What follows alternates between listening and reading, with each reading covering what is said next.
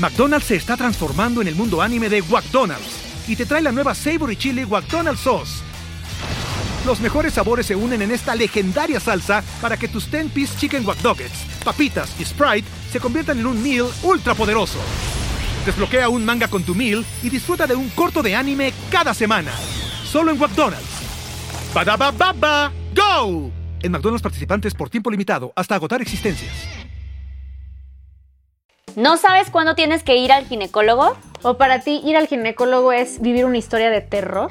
No te preocupes porque todo eso y más lo hablamos aquí sin, pelos en los labios. Porque las mujeres también debemos y podemos hablar de sexo.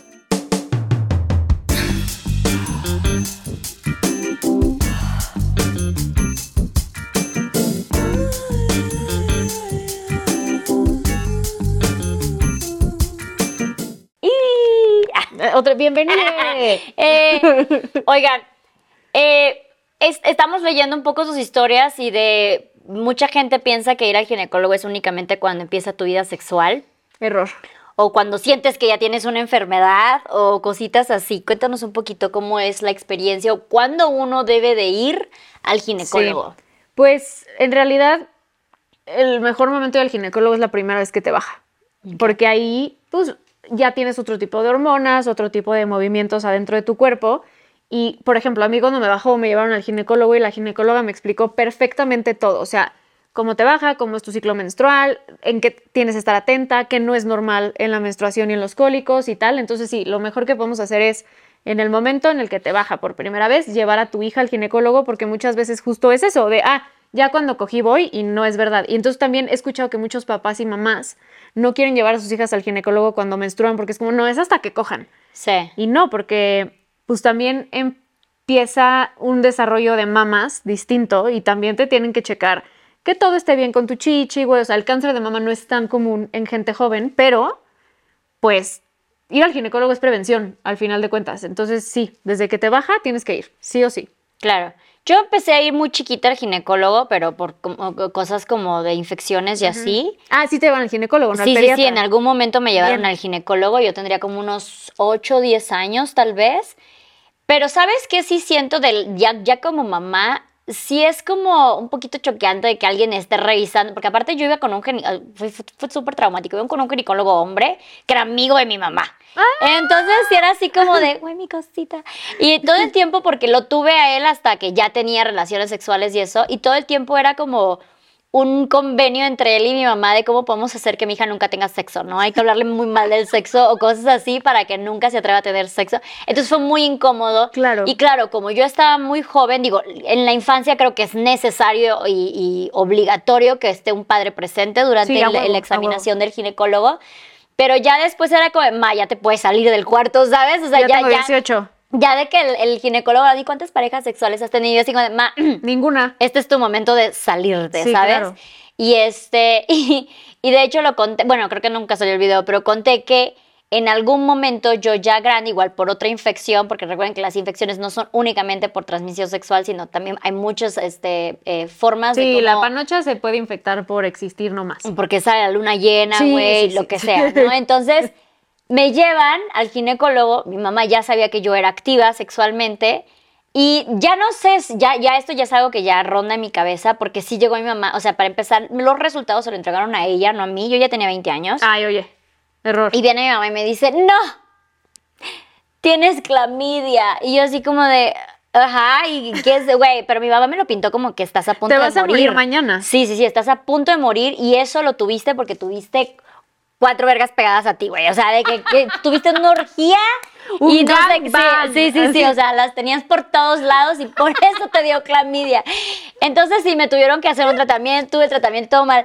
Pero ya después, obviamente, ya más adulta fue así como que, ah, ¿por qué no me dieron el resultado a mí? B, no sé si tenga algo que ver que te pregunten la cantidad de parejas sexuales, o sea, eso no está bien. Creo que no tienen por qué preguntarte cuántas parejas sexuales Todo el mundo pregunta eso, solo, solo lo correcto es ¿Tienes una vida sexual activa, sí o no? ¿Hace cuánto fue la última vez que tuviste relaciones sexuales? Claro. No más. y en todo caso, yo creo, en todo caso, creo que lo válido sería así como que tienes múltiples parejas o nada más una pareja, porque sí entiendo que tiene algo que ver, por ejemplo, en mi caso, que nos dieron un tratamiento, mi pareja tenía que tener el Sí. tratamiento, tú también Eh, sí, pasaste sí, por sí. eso, entonces sí puedo entender que te pregunten si tienes múltiples parejas o solamente una ¿Pero pareja, pero no cuántas? cuántas, güey. Que les valga. Entonces ahí me ves enfrente de mi mamá y así de, no, este no lo vamos a contar. Y tú, "Ma, ¿me este prestas tus dedos? Ya se me no hay acabaron los manera, sí, no hay manera de que finja que con este no hubo nada. Eh, no sé qué, güey. Y me acuerdo que dije un número mucho menos del que fue. Sí, claro. Y me dieron un speech de no, tienes que valorarte, que no sé qué, güey. Fue, Valorarte. Fue súper malo. Fue la última vez que fui con ese ginecólogo. Eso se llama slut shaming, literal. Exacto.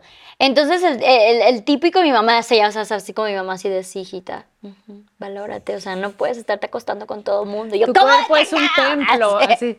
Sí, entonces fue súper, súper incómodo mis primeras experiencias en el ginecólogo por querer mi mamá al tener a alguien seguro de la familia, Sí. para mí se volvió súper incómodo porque aparte obviamente querían tirarme todo este proceso de no, vamos a guiarla por el mundo Claro. de la sexualidad, limitándola a toda la educación sexual que le podemos dar. Y eso es un error muy común. Bueno, es que no es error, pues. O sea, la verdad es que los doctores no es lo mismo que los psicoterapeutas. O sea, por ejemplo, yo no puedo ser tu psicoterapeuta, eres mi amiga.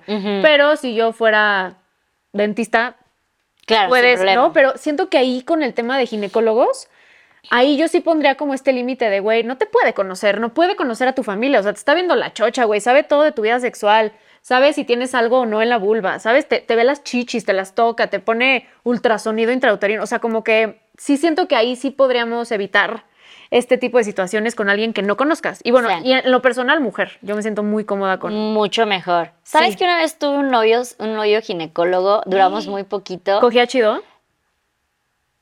Mm, No, que recuerde. O sea, si no lo recuerdo, posiblemente, no- pues no. no. Pero nunca me quiso meter los dedos. Digo que el güey sentía que me estaba examinando o algo por Ay, el ay, estilo. o sea, aprendan a diferenciar la profesión del sexo. Y todo el tiempo me quería así como que de yo te voy yo te voy, yo puedo ser tu ginecólogo. Y otra vez a la misma chingadera. ¿Cuántas parejas sexuales? Yo te vale pito. Sí, siendo era tu así que pareja, no güey. vas a ser mi ginecólogo, no te preocupes. O sea, yo ya tengo a alguien más. Gracias por Sí, el servicio sí, sí. gratis. No me interesa. Entonces, pero sí estuvo muy chistoso porque nunca me quiso meter los dedos. Y es que es una situación incómoda. Chistoso, ir al chistoso ginecólogo. de raro, no chistoso de risa.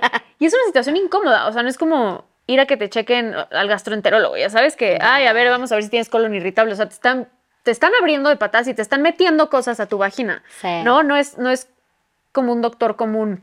Entonces, sí hay que intentar hacerlo de la manera más cómoda posible. Para nadie es como, qué emoción, mañana voy a ir al ginecólogo y me van a meter un pato frío donde me van a abrir la vagina y voy a sentir que se me sale el espíritu por ahí. No, o sea, como que no es cómodo ir a ese doctor. Entonces sí hay que procurar que sea lo más Que no sea alguien cercano. Sí, ajá. sí, sí. O sea, amistoso, pero a su vez que no sea un familiar. sí, sí. Que, No. O sea, imagínate qué trauma que tu papá sea tu ginecólogo. no, no, no, no, no. Eso ya raya en algo raro, ¿no? Así como que no, que no sea tu sé. pareja y que no sea el amigo de tus papás güey, o amiga de tus papás. No sé por qué pienso en ginecólogo hombre, perdón, pero se- creo que casi todos mis ginecólogos han sido hombres. ¿El de ahorita es hombre o, o morra? No es hombre. Voy a cambiar. Sí, Porque te puedo recomendar la mía después. Ay, no, la Ya, mía está acá. Ya fue, ajá. Ay, es que yo, yo justo como que quise hablar de este tema y traerlo a la mesa porque uno es importante saber cuándo es el momento ideal para ir con el o la ginecóloga, pero también tenemos que saber qué puede pasar y qué no puede pasar. Porque yo fui por primera vez en mi vida, pues a los ocho años, a la ginecóloga, porque a esa edad me bajó.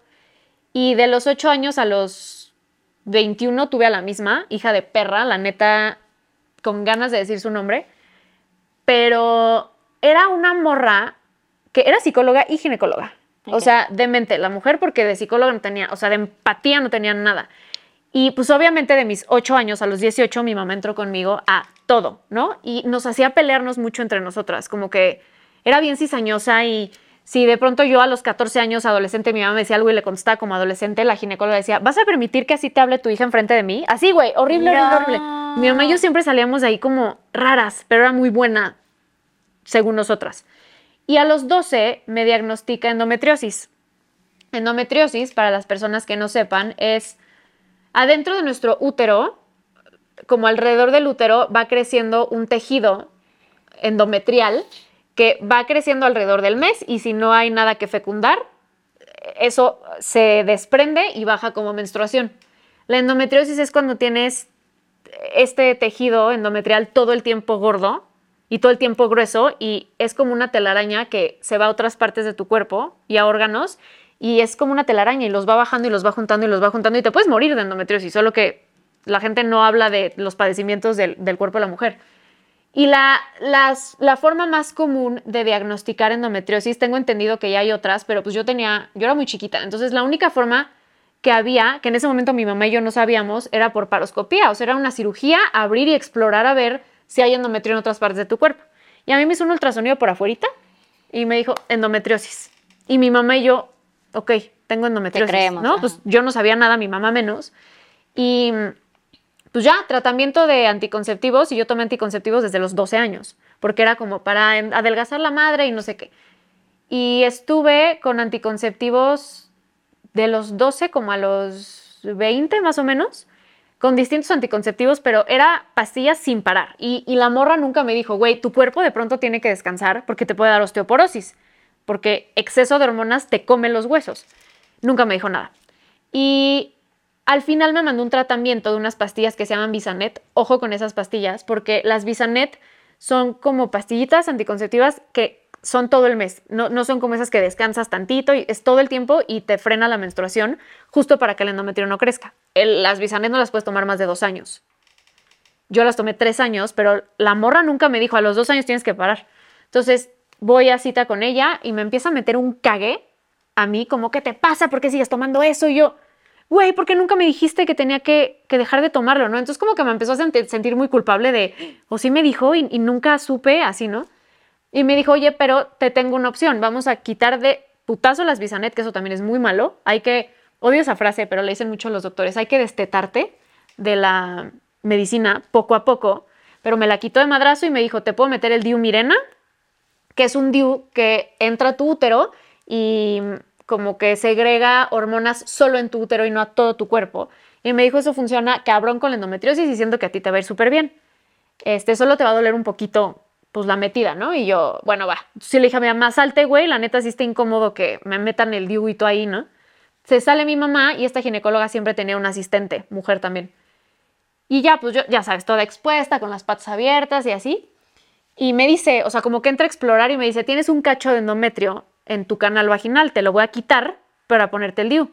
Y yo dije, ok, ya. Disclaimer, mi ginecólogo actual me dijo, eso es en cirugía con anestesia general. No, yo no tenía anestesia, no tenía nada. Así de. Sí.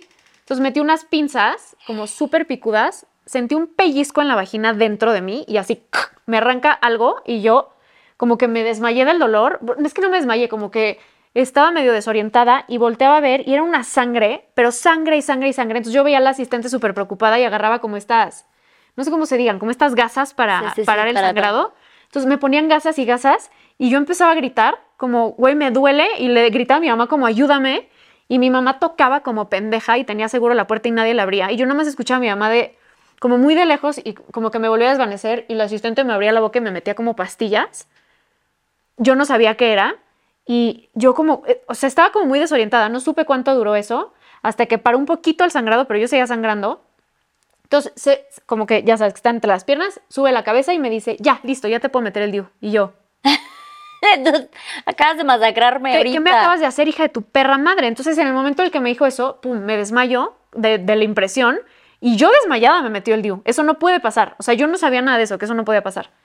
Me mete el DIU y el dolor del DIU me despertó otra vez y era un dolor que no te puedo escribir. O sea, yo sentía que el útero se me estaba ¿Cuántos años saliendo. tenías?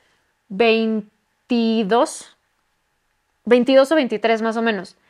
Entonces, me volvieron a meter otra pastilla, que al parecer me metieron benzodiazepinas, o sea, como tafil para relajarme, que eso también es con consentimiento, güey, no son psiquiatras, no me pueden dar eso. Entonces, abre mi mamá, o sea, como que le abren a mi mamá y mi mamá entró, güey, como una perra fiera así, o sea, se iba a agarrar a madrazos a la ginecóloga, entonces como que el asistente paró a mi mamá. Entonces, como que mi mamá la aventó, me agarró y dijo, vámonos a la mierda, güey. O sea, y sí le gritó, estás pendeja, güey, te vamos a demandar. Yo no podía ni caminar, o sea, como que todo mi cuerpo estaba así, entre mi mamá y yo intentando salirnos de ahí. Le hablamos a Alfredo como de, güey, o sea, necesitamos como alguien que nos contenga. Entonces llegó Alfredo, mi papá nos estaba esperando en la casa y, güey, lloré dos meses, no tuve relaciones sexuales dos meses, era un dolor que sentía y me sentía rara, como, güey, ¿qué acabo de vivir? O sea, siento que esto no está bien. Y estábamos en Cuernavaca y una de las vecinas de Cuernavaca es ginecóloga y estamos todos en la mesa y estaba yo contando mi historia y la ginecóloga así como, ¿hace dos meses te pasó eso? Y yo sí. Y ahí fue cuando me dijo, Andrea, ¿eso es violencia obstétrica? ¿Eso cuenta como abuso? O sea, no sexual, pero sí abuso de índole sexual porque te arrancó algo de tu vagina que no tenía por qué arrancarte, eso te tienen que anestesiar, o sea, ni siquiera es sedación, es anestesia general y es una operación en forma, porque es algo que tienes que cortar y que, o sea, como una cosa así, me dijo, no sé qué te arrancó, no sé cómo está el DIU, te quiero ver, porque no, y ella es mi ginecóloga actual. Entonces regresamos a México, me vio y me dijo, mira, el DIU está bien colocado y el DIU dura cinco años, bueno, en ese momento pensamos que duraba cinco, ahorita ya sabemos que dura siete, entonces me dijo, vamos a checarte y si todo está bien, va. Yo no sé si tengas endometriosis, o sea, yo no te puedo dar ese diagnóstico porque si no te abren en una cirugía es muy difícil que nada más por un ultrasonido por afuera te digan si tienes eso o no. Pero para mí, güey, después de años de vivir esa violencia con esta mujer, ah, y también durante toda la vida me decía, no eres una mujer completa, no vas a poder tener hijos, estás enferma, tu tutor está enfermo. Me traumó horrible, horrible, horrible, horrible. O sea, tema que al día de hoy sigo hablando en terapia. ¿Hiciste algo legalmente? No, o sea, voy a llegar ahí. Entonces, eh, pues ya era como un tema de, trauma físico, emocional, el tema de, o sea, yo no, no menstruaba, güey, o sea, yo estuve sin menstruar como 10 años, gracias a esta perra. Entonces yo no, yo no estaba conectada con mi menstruación. Eh, a mí la idea de tener hijos la repelaba porque era como, no, pues mi útero está enfermo y me decía, sería muy irresponsable de tu parte querer tener hijos, eh, te va a costar mucho dinero. Y eso me lo empezó a decir desde los 10 años. ¿No? O sea, en el momento en que mi mamá se iba al baño, como que ahí metía, no, estaba demente, güey, loca, loca, loca, psicópata de mierda. Y mm, pasaron los cinco años del DIU y pues mi, mi ginecóloga actual, Lilia, me dijo, te, ya te lo tengo que sacar. Y mi cuerpo así. Y yo, ¿cómo que? Y me dijo, no, no, no, o sea, lo que tú viviste no es normal, eso no te va a pasar. Tranquila, te voy a meter una medicina oral. Me, me, me metió misoprostol, que misoprostol es la medicina que te ayuda a abortar, para que tu vagina dilate sea lo más amoroso posible, ¿no? Entonces yo llegué, me acompañaron mi mamá y Alfredo. Dije, güey, aquí no mames, yo no voy sola ni de broma. Y mi cuerpo, yo nunca había vivido como esta sensación de que el miedo hace que toda tú tiembles. Entonces yo estaba acostada y me iban a quitar el DIU y todo, o sea, mi cuerpo temblaba horrible, yo lloraba, mi mamá estaba emputadísima, Alfredo como, y la ginecóloga súper No, un desorden postraumático durísimo. Mal, mal. Entonces me acariciaba el brazo y me decía, tranquila, no te va a doler, todo lo grabé, está en un blog en mi Instagram. Eh, fue súper amorosa conmigo y ni siquiera sentí. O sea, en el momento menos esperado me lo quitó y me dijo, ya, no, ya, ya, ya, ya. Y esto fue hace un año. Y resulta que no tengo endometriosis. No, hija de puta. Hija de puta, güey, no tengo endometriosis. Llevo un año menstruando normal, sin ningún síntoma. Tengo la menstruación perfecta, güey. O sea, me baja puntual, me baja tres días. Te da el coliquito ahí medio pendejón que un Advil te lo quita, ya sabes. Y la última revisión que fui con Lilia, con mi ginecóloga actual, sí me dijo, no tienes endometriosis, Andy. O sea, no sé, no sé qué te vio, no sé por qué te dijo eso. Y tengo osteopenia, que es como un paso antes de la osteoporosis, que la osteopenia todavía se puede quitar por las pastillas que me tomé desde muy chiquita, que mis huesos estaban en desarrollo. Entonces, pues cuando me dijo eso Lilia, sí fue un shock como de, chale, no sé si quiero hacer algo legal, porque no nada más fue el abuso físico que viví con ella, sino tengo osteopenia, estuve años con un diagnóstico, o sea, mi personalidad era tengo endometriosis, ¿no? O sea, como que tengo eso. No tengo nada, güey, o sea, mi útero está sano. Ahorita estoy yendo cada tres meses. No, no tienen que ir cada tres meses al ginecólogo, es cada seis o cada año. Pero voy cada tres meses para que vea mi, mi útero y diga, a ver, o sea, vamos a ver, pero muy cabrón si, si tu endometrio crece, si no. Y no, güey, o sea, y me dijo, tú no tienes pedos de fertilidad, güey, tu endometrio está perfecto, ni siquiera ovario poliquístico tienes, estás bien, estás sana y la endometriosis no se cura. O sea, la endometriosis la tienes mm. toda la vida, nunca tuviste eso, seguramente tenías un desorden hormonal normal, como cualquier niñita de pronto tiene, que te mandan ahí las yasmín y se te quita, y la morra te dijo eso, ¿no? Entonces fue un llorar en mi casa con Alfredo, con mi mamá, que yo decía, güey, estuve años traumada con la menstruación, odiando ir a la ginecóloga, odiando como tener útero. O sea, yo decía, quítenmelo, güey. O sea, si no puedo tener hijos, quítenmelo, así, ¿no? Obviamente me decían, no te puedo quitar el útero a los 20. Pero después como recordando, o sea, como en una línea del tiempo, toda la violencia que ejerció esa morra contra mí desde que era chiquititita y aparte mi mamá no sabía. O sea, como que yo no le decía a mi mamá, lo, lo manejó perfecto la vieja. Y pues ya, ahorita mi papá sí me dijo, pues metemos una demanda, güey, ¿no? Entonces sí, o sea, estoy como en este proceso de si querer demandarla o no, porque pues... Es volver a revivir todo el trauma. Sí, no quiero verla. Llevo desde ese momento sin verla. Y hablé de esto en redes sociales por primera vez después de 15 años. Y dos morras me dijeron, esa, porque sí dije su nombre en redes sociales, y me dijeron, esa vieja nos diagnosticó de ovario poliquístico, no teníamos nada. Y el mismo modus operandi que para mí con otras dos. Güey, pero, o sea, mínimo que le quiten la licencia. O sea, sí, estoy. Cuando estas dos morras me escribieron fue como. Sí, o sea, igual y no que te eh, pague o algo por el estilo, pero que le quiten la licencia. o sea, una persona así no puede estar ejerciendo. Estoy viendo como si hay más casos como víctimas de ella para ver si podemos como juntarnos entre muchas, porque eso es evidentemente mucho más fácil que yo sola. Pero eh, o sea, quise contar esta historia y quise hablar este episodio, esto que sí está medio escabroso y tenebroso, pero que sepan que eso no es normal, güey. O sea, la ginecóloga no tiene derecho a decirte, no eres una mujer completa, tú te lo está enfermo. No, aparte no tiene nada que ver, y eso es lo que compartimos, no tiene nada que ver que te digan cosas como de tu valor como persona por tu salud de por alguna enfermedad. O sea, no tiene nada que ver eso. Nada, nada, así, pendeja loca. Y que sepan que no pueden tomar anticonceptivos años sin parar, su cuerpo necesita un break de, hormonas que aparte mi cuerpo no necesitó nunca. O sea, yo a los 12 años, ¿por qué quería anticonceptivos, güey? Yo no cogía, ¿sabes? Como que... Entonces, sí, vean bien como antecedentes de las personas con las que están yendo, doctores en general, porque después de que yo contara esto en redes salieron muchas historias, no solo ginecólogos, como a mí un gastroenterólogo me hizo tal, a mí. Entonces, sí es como bien complicado porque tú confías ciegamente en tu doctor o doctora. Es un profesional, él me va a guiar. Y aparte, pues a los médicos los tenemos en un pedestal bien cabrón de, bueno, tú salvas vidas, tú operas, tú sabes cosas que yo no.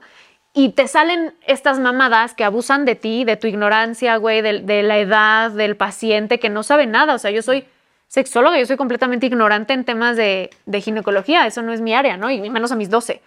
Entonces, sí, güey, o sea, sí, si les mando una ginecóloga anticonceptivo sin parar, foco rojo, güey. Si para ti neta es una pesadilla ir al ginecólogo, pero una pesadilla, no esta incomodidad de puta, tengo que ir, pero va, sino es esta, o sea, hazle caso también a tus emociones y a tu cuerpo que te está diciendo, ahí no, no estoy cómoda, ¿no? Y sí me arrepiento de no haberle dicho a mis papás todo lo que pasaba, pero yo pensaba que era así, o sea, como que yo decía, así es ir al ginecólogo, es horrible, ¿no? Porque te ven la cuca, güey, y pues qué terror, ¿no? Pero sí fue una historia bien culera que todavía no sabemos, o sea, mi ginecólogo actual me dijo, todavía no vamos a saber más que en unos 5 o 10 años todas las repercusiones que va a tener tu cuerpo por el exceso de hormonas. O sea, güey, estuve como casi 20 años, casi 20 años tomando hormonas sin parar una semana, nada. Entonces, sí me dijo, ahorita tu cuerpo está apenas desintoxicándose, o sea, de pronto tengo unos brotes de granos rarísimos y al día siguiente se me quitan. Traigo un desorden emocional bien cabrón, o sea, porque pues mi ciclo todo el tiempo fue planito gracias a los medicamentos y ahorita estoy como, claro. ¿qué es esto, güey? ¿Qué es esto del PMS, no? O sea, llorar tres días antes de menstruar para mí no existía, o sea, me siento como una niña chiquita menstruando por primera vez. ¿Cómo fue para ti volver a, a tus citas de ginecólogo con todo este trauma? O sea, tenías como desorden postraumático, te da ansiedad o algo por el estilo ir al ginecólogo. O sea, fuera del, ay, no me gusta ir al ginecólogo. Sí, o sea, mira, cuando, cuando conocí a esta ginecóloga en Cuernavaca, que fue mucho antes de, que fuera mi doctora, es una mujer como tan cálida y pues como muy maternal, o sea, me, me, agarró, o sea, se cambió de lugar a lo de mí, me agarró el brazo y me agarró la mano y me decía, lo siento mucho, eso no lo tuviste que haber vivido. O sea, como que desde ahí hice un vínculo con ella lindo porque estuvo conmigo como dos, tres horas explicándome todo lo que estuvo mal. Em, entonces, cuando me dijo, saca cita porfa la siguiente semana, sí fue como, o sea, acabo de ir hace dos meses y viví este pedo, ¿no? Entonces le dije a mi mamá, please, acompáñame y quiero que entres conmigo a todo. O sea, no quiero ahorita estar sola, como que sí me siento ahí medio vulnerable. Y pues mi mamá y ella son amigas igual, porque son vecinas y así. Y mm, cuando desperté ese día, si era una pinche ansiedad de mierda, o sea, sí me acuerdo la taquicardia de tengo que ir hoy al ginecólogo, que, y, no solo por todo lo que viví, sino me metí un día una hija de puta de mente, que no sé si lo hizo bien, no sé cómo esté mi útero, no sé qué pedo. Y pues ya fui y primero me puso un pato muy chiquito. O sea, me dijo, te voy a poner un pato para niñitas, para que no, o sea, como que tu vulva no diga, ah, qué pedo. Y, pero ahí sí, o sea, mi mamá estaba al lado. Yo le agarré la mano a mi mamá y yo seguía temblando. Y pues ya me dijo, el Dios está perfecto colocado, pero sí me dijo como, güey, tienes una rajada enorme en tu vagina. Entonces hay que esperar a que esa rajada cierre. O sea, al ser vagina, como la boca, pues es húmedo, entonces cicatriza más rápido todo, ¿no? Pero me dijo, no puedes tener relaciones sexuales ahorita penetrativas. Eh, si usas tampón, no te puedes meter tampón. O sea, ahorita tu vagina tiene que estar solita, libre y sanándose, ¿no? Y desde ahí yo me sentí muy tranquila, como que sí, sí logró comunicarme a mí esta, tranquila, güey, estás en un lugar seguro ahorita, pero a partir de ahí siempre voy con mi mamá. O sea, como que no entra conmigo a la revisión, pero sacamos cita juntas porque sí es como, pues sí, medio de terror, güey, la verdad. Y, y hablándolo en terapia, güey, me di cuenta que siempre había querido ser mamá, ¿sabes? Como que si es, ahorita veo un bebé y es como, ay, me imagino con un bebé, güey. Y hablamos Alfredo y yo como, imagínate cuando... Y antes yo era como, no, no, no, no, no, no, no, bebés no. Y pues en terapia sí salió esta parte de te hicieron creer que no quieres, pero porque iba a ser irresponsable de tu parte tener un hijo cuando tienes una enfermedad y tenías que poner a tu cuerpo en inyecciones y la madre. Entonces ha sido como un gran cambio todo este año. Claro que la ansiedad ha, pues se ha disparado un poco más este año porque, o sea, como que asimilar que tomaste 20 años medicina que no necesitaba tu cuerpo, sí está cabrón. Y, y esta incertidumbre de no sé cómo va a estar mis huesos en 5 o 10 años, ¿no? O sea, hay, hay veces que estoy dormida, por ejemplo, ahorita que es temporada de frío, me siento una abuelita, güey. O sea, despierto con unos dolores de rodilla que digo, ¿qué pedo, güey? O sea, pero no hice nada, no hice ejercicio, no me caí, no, no brinqué, nada. Entonces despierto con, entonces ya ahora es ir con el ortopedista cada cierto tiempo, hacerme estudios de cómo van mis huesos y al mismo tiempo tomar un multivitamínico para que otra vez como que se regeneren mis huesos, hacer un chingo de ejercicio para que el músculo ayude al hueso. O sea, como que un pedo que ha sido un año de ajustes bien, pues bien de la verga, güey, la neta, que yo no tengo por qué vivir esto ahorita. Claro, no pero, era necesario esa parte. Pero sí logré resignificar, o sea, te digo, con esta ginecóloga llevo 6, 7 años ya y sí he logrado como resignificar la ida al ginecólogo, ¿no? O sea, ya cada vez que voy me recibe con el Starbucks que me gusta, este, siempre es todo con la puerta abierta. Eh, en algún momento de la vida igual hay que hablar de esto en otro episodio, pero yo uso unos huevitos que, te metes a la ah, vagina, ¿no? Eh, te metes un huevito como de cuarzo a la vagina toda la noche para muchas razones que luego platicaremos. Y, es, y, lo ideal es que tú esperes a que tu cuerpo expulse el huevito solito. Entonces, pues yo me tocaba ir con la ginecóloga. Ese día me acompañó Alfredo, mi mamá no pudo ir porque sí, o sea, hasta el día de hoy no me atrevo a ir sola. O sea, puedo ir sola un chingo de lado, soy muy independiente, pero al ginecólogo todavía, eso, eso es lo único que digo, necesito que alguien esté conmigo. Y pues yo estaba abierta de patas, me iba a checar y entonces me dice, oye Andy, no puedo entrar a tu vagina. Y yo, ¿por qué no puedes entrar a mi vagina? Y me dice, pues es que hay algo, güey. Y yo, ¿cómo que hay algo? Entonces, mete los dedos, me dice, ¿puedo? Y yo, sí, mete los dedos y me saca el huevo. Entonces, la ginecóloga roja, la asistente roja, yo roja, Alfredo afuera cagándose de risa y yo, y me dijo, ¿qué es esto, Andy? Y yo, es un huevito, que ahorita te cuento qué pedo. Huevito de cuarzo. Sí, me lo pasó y yo, y, y todavía me dice, ya acabé, ¿quieres que te vuelva a meter el huevito? Y yo, no, no me vuelvas a meter el huevito, todo está perfecto. Y al final me dijo, ¿para qué? Y así ya se terminó comprando el huevito. Mi ginecóloga ya usa huevitos, pero sí logré hacer las paces con las idas al ginecólogo. Por más traumático que sea, he vivido tan cerca cáncer de mama, de ovario y así en mi familia que para mí es como puta, aunque sea terrorífico para ti, no puedes no ir porque en tu familia hay cáncer de ovario y mama, ¿no? Claro, y es por eso tan importante que ir con la persona correcta y sentirse en un lugar seguro, porque no es algo que podamos desistir de, no, nunca me voy a revisar. No, no, no. No es algo que, ay, bueno, me caga cortarme el cabello, nunca me lo voy a volver a cortar. No, no, no va por ahí. Fíjate que yo, eh, después, de, después de todo esto que me hicieron con la clamidia y que el doctor me decía de, güey, tu valor, deja de estar cogiendo con personas de así, sí dejé de ir al ginecólogo por un rato. Y en algún ¿Cuánto momento. tiempo dejaste de ir? No, por años. O sea, por años, de los 22 a los. No sé, 27. Es que las experiencias traumáticas son peligrosas para la salud, güey. Claro, exacto. Es, ajá, es como que doble, doble mal. Y cuando vuelvo a ir, em, voy porque a mi hermana le, le, le en paz descanse, le, le dan cáncer, bueno, le diagnostican cáncer. Entonces yo me fui a hacer un examen general y resulta que yo también tenía una lesión precancerosa en el útero. Dios mío, ¿hace cuánto fue esto? eh, antes de Gaia, pero de que un año antes de Gaia, tal vez. Entonces fue así como que, güey, no era cáncer, pero te dicen precáncer y dices, de verga, voy ya, ya estoy muriendo, año, sí, ya sí, me sí. estoy muriendo. Entonces sí me dijo el doctor así como que te vamos a hacer una biopsia, me checaron, me, quita- me, me extrajeron la lesión y todo este pedo. Y sí, y ese es el pedo con, con, con este tipo de cosas, mucha gente no va por miedo a los diagnósticos, ¿no? Pero si no tienes diagnósticos, no, no lo puedes, no puedes hacer algo al respecto. Porque si tú no hubieras sido esa lesión, Se vuelve cáncer. evoluciona a un cáncer Claro. terrorífico. Sí, sí, sí, no, terrible.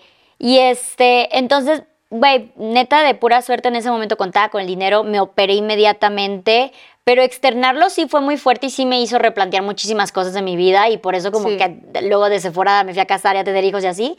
Pero sí era así como de, güey, mi vida podía acabar en cualquier momento y gracias a que me atreví a volver a ir al ginecólogo y eso es algo que pude haber incluso prevenido si no hubiera tenido yo estos traumas Claro. y hubiera ido de manera regular.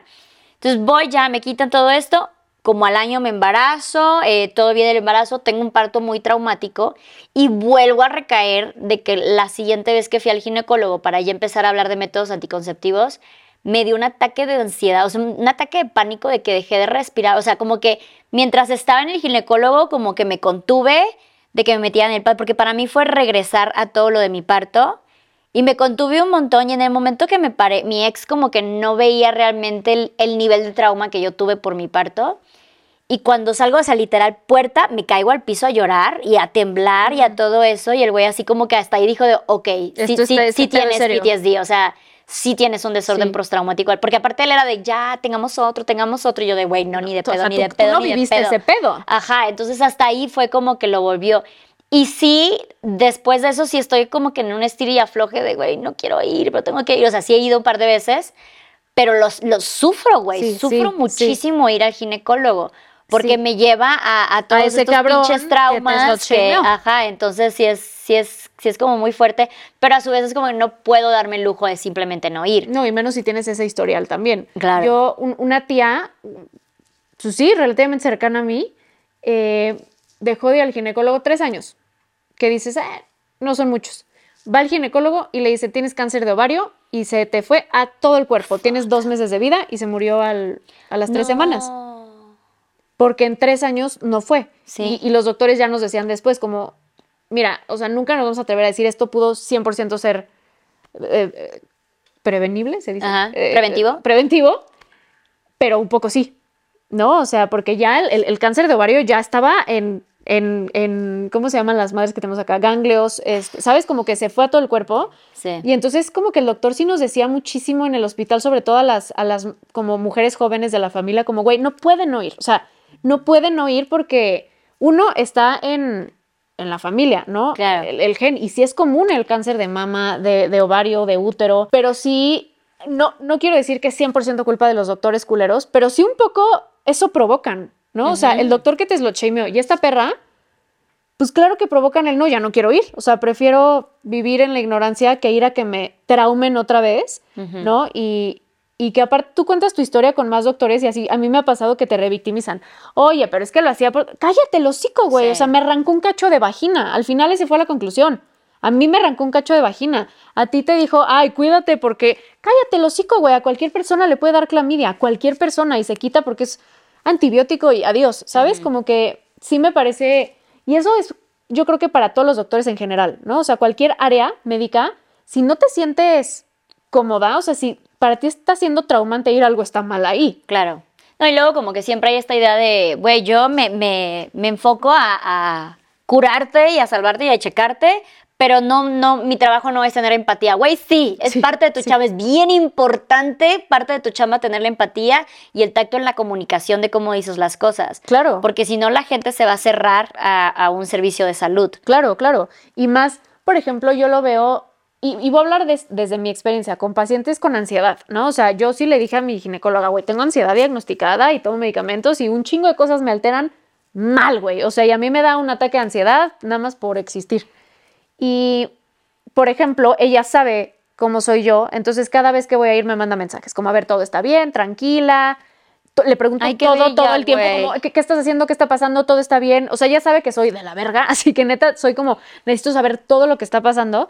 Al nivel de la última vez que fui, dije, oye, como que estoy cerca de los 30 y a los 30, 31 queremos empezar a, a intentar tener hijos y tal. Y yo me tomo ácido fólico de una vez y la otra como de Andy, no, te voy a explicar por qué, tranquila. O sea, no, no, no fue el, no mames, ¿cómo que ácido fólico tres años antes? ¿no? Sí. Pero yo era de estas preguntas ansiosas y me dice, no, a ver, te explico y me sacaba un diagrama y, y- o sea, ese tipo de médicos son los que si dices, va, Hay otro lado bien, bien oscuro en, en la ginecología y es, son los abusos. Entonces, em, sí.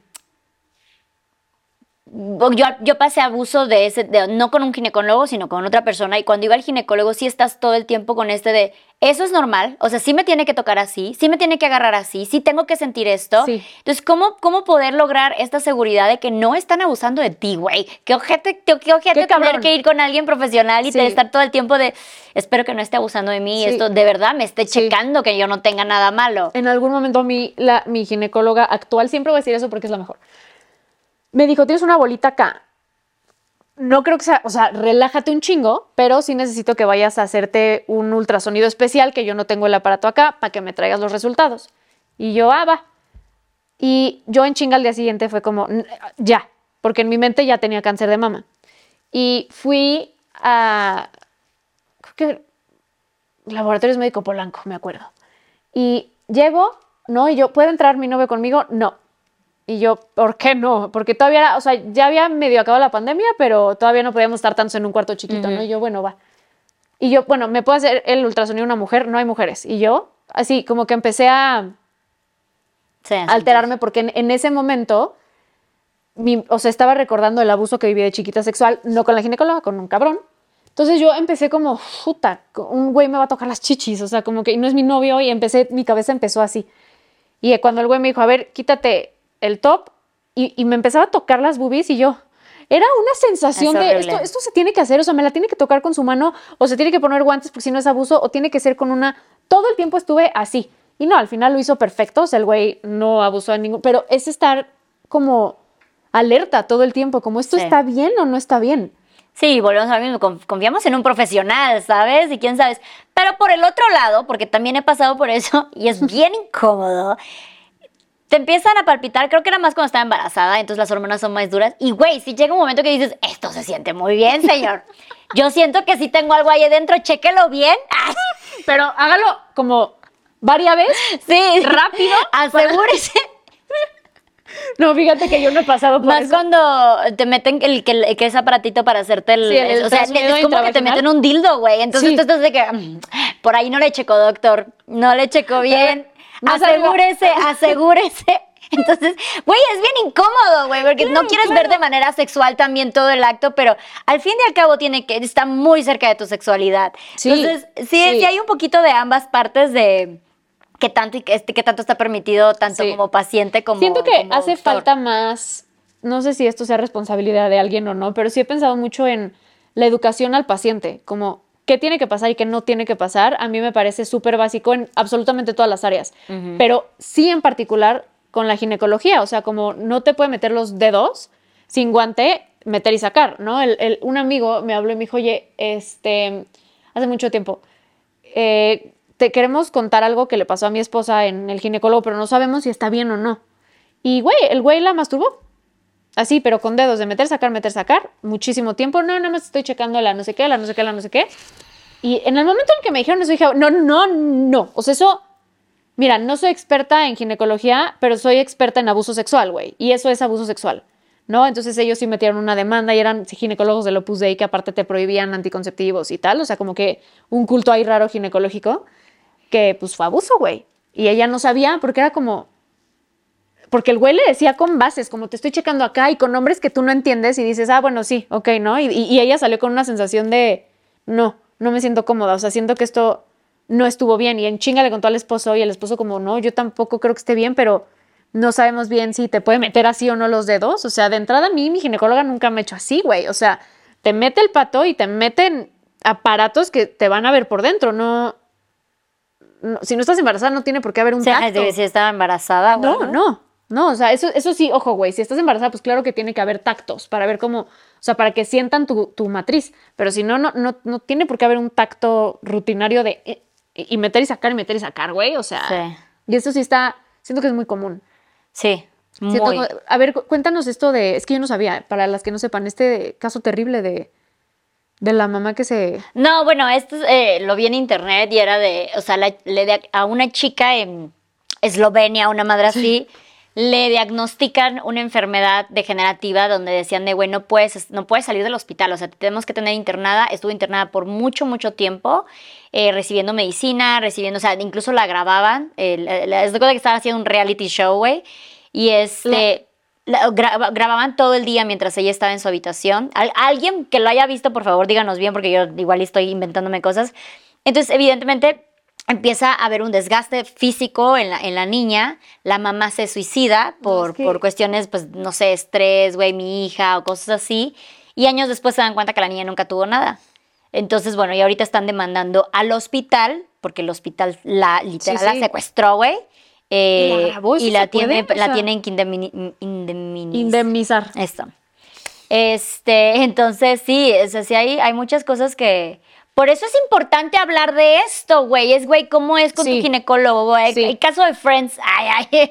A ver, échalo, ¿cuál caso No, de, de cuando Joy va con un sastrero y el sastrero para medirlo, o el sastre, no sé cómo diga, para medirlo le mueve los huevos para de un lado a otro y luego le mueve los huevos. Y de que no, pues el Y luego me movió los huevos y entonces así como de. eh, Eso no está güey, bien. No se hace así, ¿sabes? Entonces por eso es bien importante que hablen con Sí. otras personas de cómo son sus experiencias, e incluso en el ginecólogo, ¿no? No está bien que el ginecólogo te algo y luego mi ginecólogo otra vez, eh, cuando me separé, me empezó a decir de que sí, mira, y la vida, y que no, me quiso empezar a terapiar y así como de, güey, ¿a ti qué? ¿Sabes? O sí, sea, sí, sí. Si, si me separo o no, o sea, no tiene nada que ver con lo que tú tienes que hacer aquí conmigo. Entonces, sí hay, sí hay muchísimas cosas que es, por eso es importante hablar de nuestras experiencias. Sí, y por eso también siento que fue una de las razones, no la única, pero sí de las razones principales por las que decidimos hacer este, este podcast, ¿no? Como, Ujú. sí, o sea, está chido hablar de placer, güey. Y también es importante que hablemos entre morras, como de, oye, a ti te gusta esto, a mí no, a mí no sé qué. También tips entre morras nos ayudan. Pero también para decir, ay, güey, a mí me pasó esto en el ginecólogo y que tú me digas, cabrón, eso no es normal, ¿no? Claro. Decir, ah, güey, a ella no le pasa, porque a mí sí. O sea, es todo también, y yo, es podcast preventivo. Claro. Y de La hecho neta. tenemos bastantes historias sobre la ginecología, porque al parecer bastantes mujeres pasan por varias cosas. Y aquí dice, hace varios, hace varios años, seis aproximadamente, estaba en búsqueda de un buen ginecólogo, ya que me acababan de diagnosticar con SOP, que es... Eh, síndrome de ovario poliquístico. Ok. Y entre tanta lectura de Google encontré que sería difícil quedar embarazada y yo estaba recién casada, así que junto con mi esposo comenzamos a buscar un doctor para poder llevar un tratamiento amigable para cuando buscáramos un bebé. Me recomendaron mucho que uno que vivía cerca de mi casa, así que fuimos, la primera cita me hizo las preguntas de valoración, una eco y, reconfirmó el diagnóstico, así que me mandaron pastillas anticonceptivas como solución. Con el tiempo y con el tiempo y un buen ginecólogo supimos que no era la solución. El primer mes tomando pastillas arrojé un coágulo gigante de más de 3 centímetros de diámetro. Por un momento pensé que era un aborto, pero no. Las pastillas habían arrasado con todo en mi matriz, por lo que el doctor me dijo que era muy fuerte para mí y cambió de marca. Segundo round de pastillas, las cuales me mareaban, me daban náuseas, cambios horribles de humor, fatal de líbido, to- una falta de líbido total. Así que regresó al ginecólogo y le, y- así que regresó al ginecólogo y le comento cómo me siento y el señor solo se sienta a decirme, no es posible que tengas todos esos efectos, seguro todo está en tu cabeza. No, no, Te voy la a cambiar. médica, güey. Te voy a cambiar las pastillas, pero tienes que aguantarlas. Yo por dentro solo pensé, es necesario lo que este doctor hombre, que se supone es profesional, me dijo todo lo que está en mi cabeza, no se puede meter con esas cosas. Claramente no volví con él, dejé de tomar pastillas y cuando por fin encontré un ginecólogo con un corazón enorme y súper empático, le conté esta experiencia y me dijo que yo no debía tomar pastillas, ya que la solución no era esa. Comenzamos un tratamiento en el 2018 para corregir todo lo que tenía y con paciencia y del doctor logré dejar de tener es- eh, quistes y esta, es que iba a decir esquites. Qué rico. quistes y estabilizar todos mis niveles alterados y lograr con mi embarazo natural en el 2020. Felicidades, hermana. Si hay buenos ginecólogos hombres, solo hay que buscar hasta dar con uno. Y es que ese es el pedo, no deberíamos, no Sí, deberíamos o sea- estar buscando hasta encontrar uno. sí, sí, porque la solución es, sí hay, sí hay gente buena. Sí. todos los médicos deberían de ser así. Y qué fuerte, porque volvemos a lo mismo.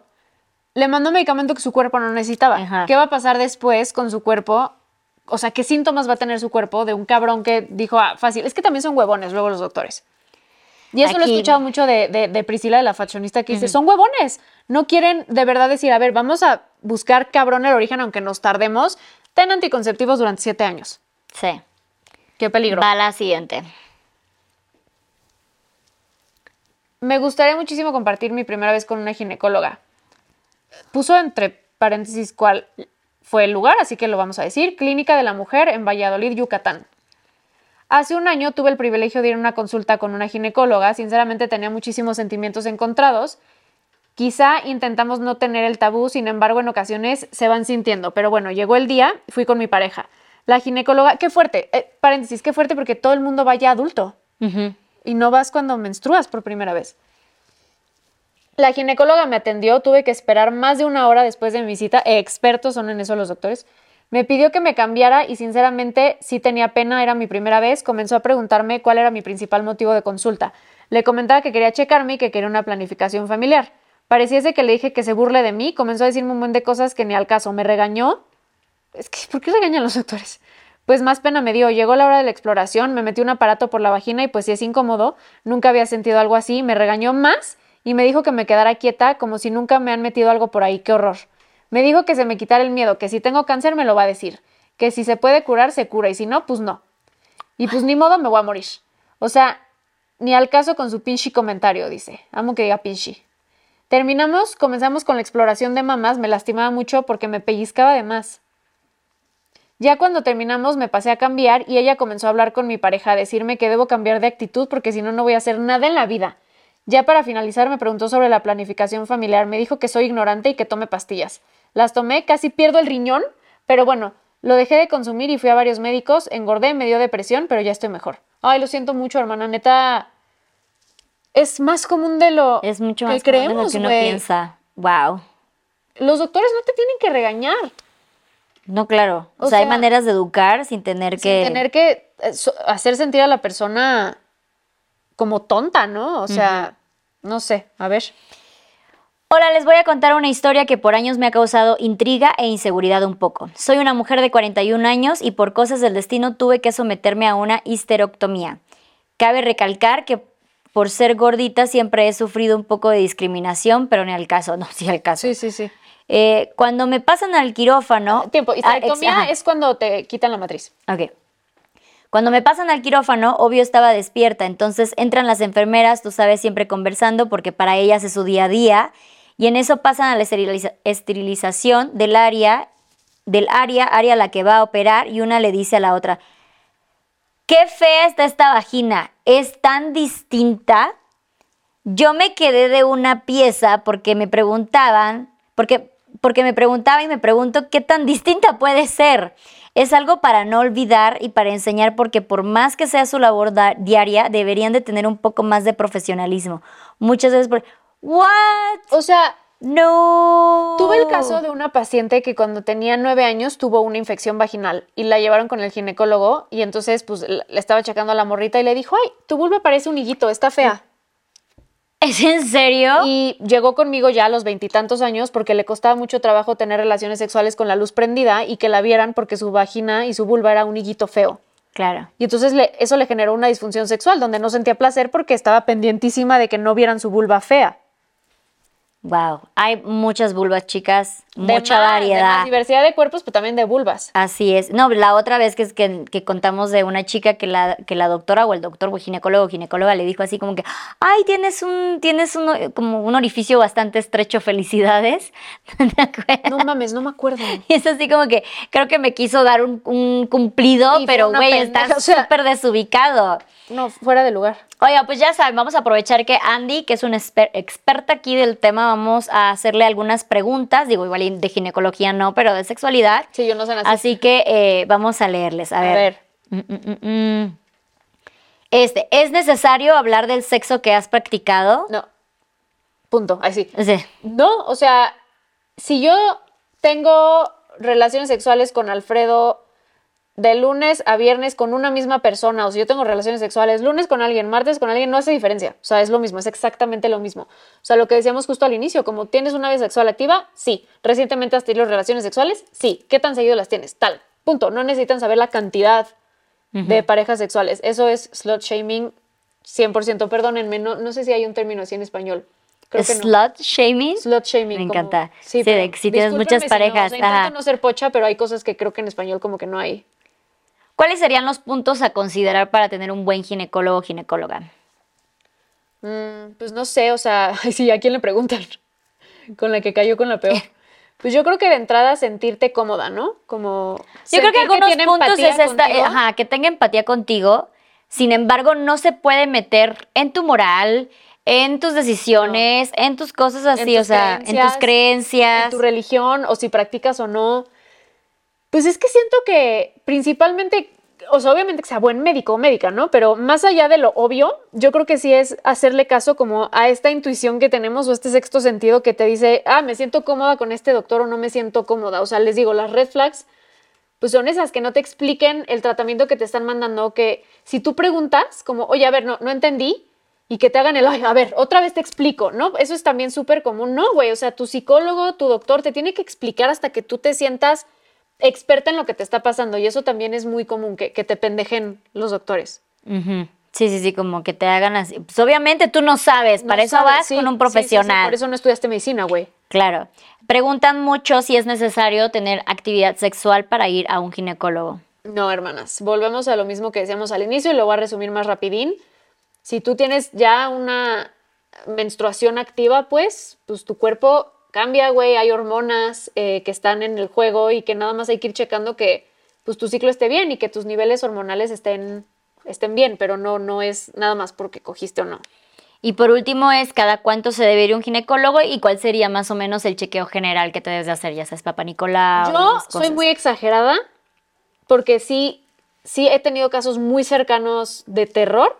Entonces yo sí les recomendaría cada seis meses. Hay, hay personas que van una vez al año, pero pues depende igual. Si tienes una vida sexual muy activa, yo sí te diría que fueras cada seis meses, porque pues un tumorcito crece así, ¿no? O sea, no, si te tardas un año, pues son seis meses que puedes ayudarle a lo que te esté pasando a que no crezca y así.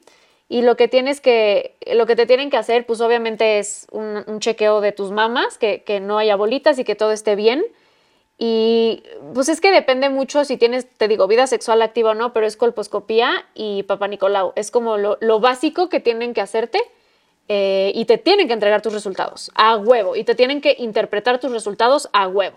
Eso es como... O sea, que te digan qué significa Sí. que te digan, ay, Sí. tienes un quiste, no sé qué, que no sé O sea, cuánto". eso es lo, como lo básico y les digo que cada seis meses, güey. O sea, eso, pues vale más la pena eso que les digo, ay, que te- te- tienes cáncer de ovario y ya lo tienes en todo el cuerpo. Me estoy yendo a extremos muy cabrones, tengo ansiedad, lo siento, pero, pero es que es muy común, güey. De verdad es muy, muy, muy común el cáncer de mama también. Entonces, yo les diría que cada seis meses, si tienen la posibilidad, si no, pues una vez al año también está bien.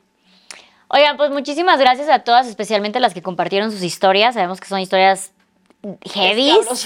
Eh, que lamentablemente pasa esto, vayan, platiquen con sus amigas de cómo son sus experiencias con sus ginecólogos para saber igual y capaz alguna está sufriendo algún tipo de violencia y ni siquiera se ha Claro. enterado. Y también si tienen como eh, familiares o así dentro del gremio de la medicina, pero que no son ginecólogos, también pregunten como, oye, esto está bien, esto no está bien. O sea, si tienen médicos de confianza a su alrededor, que no les dé pena preguntar si lo que te está haciendo tu ginecólogo está bien o no. O sea, también, también que te sirva de paro tener médicos cerca, no nada más para consultas gratis, pero para decir, güey, ¿estamos en el camino correcto si están haciendo, o sea, sí, o sea, estoy siendo víctima de algún tipo de abuso, ¿no? Oigan, muchas gracias. No olviden que si quieren apoyar este espacio o este episodio, nos ayuden con un like, comentario, suscribirse, denle a la campanita, compártanlo. Nos encuentran también en plataformas de audio donde le pueden ahí calificar y dar seguir para que estrellas, tenga un mejor alcance y en nuestras redes sociales que nos pueden encontrar como Sin pelos en los labios podcast. ¿Y tus redes? A mí me encuentran como Luz Carreiro en todas las redes. Y a mí como Andy Martín del Campo con I latino. Nos vemos en la próxima. Besitos. Bye bye.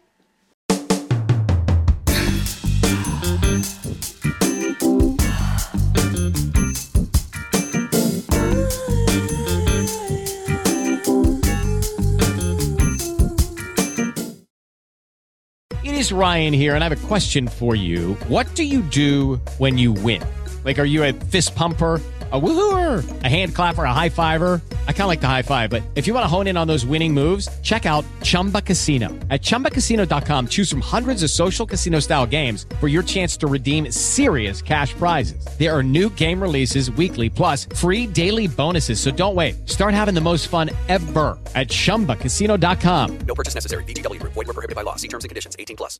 Shopify helps you sell at every stage of your business. Like that, let's put it online and see what happens stage. And the site is live. That we opened a store and need a fast checkout stage.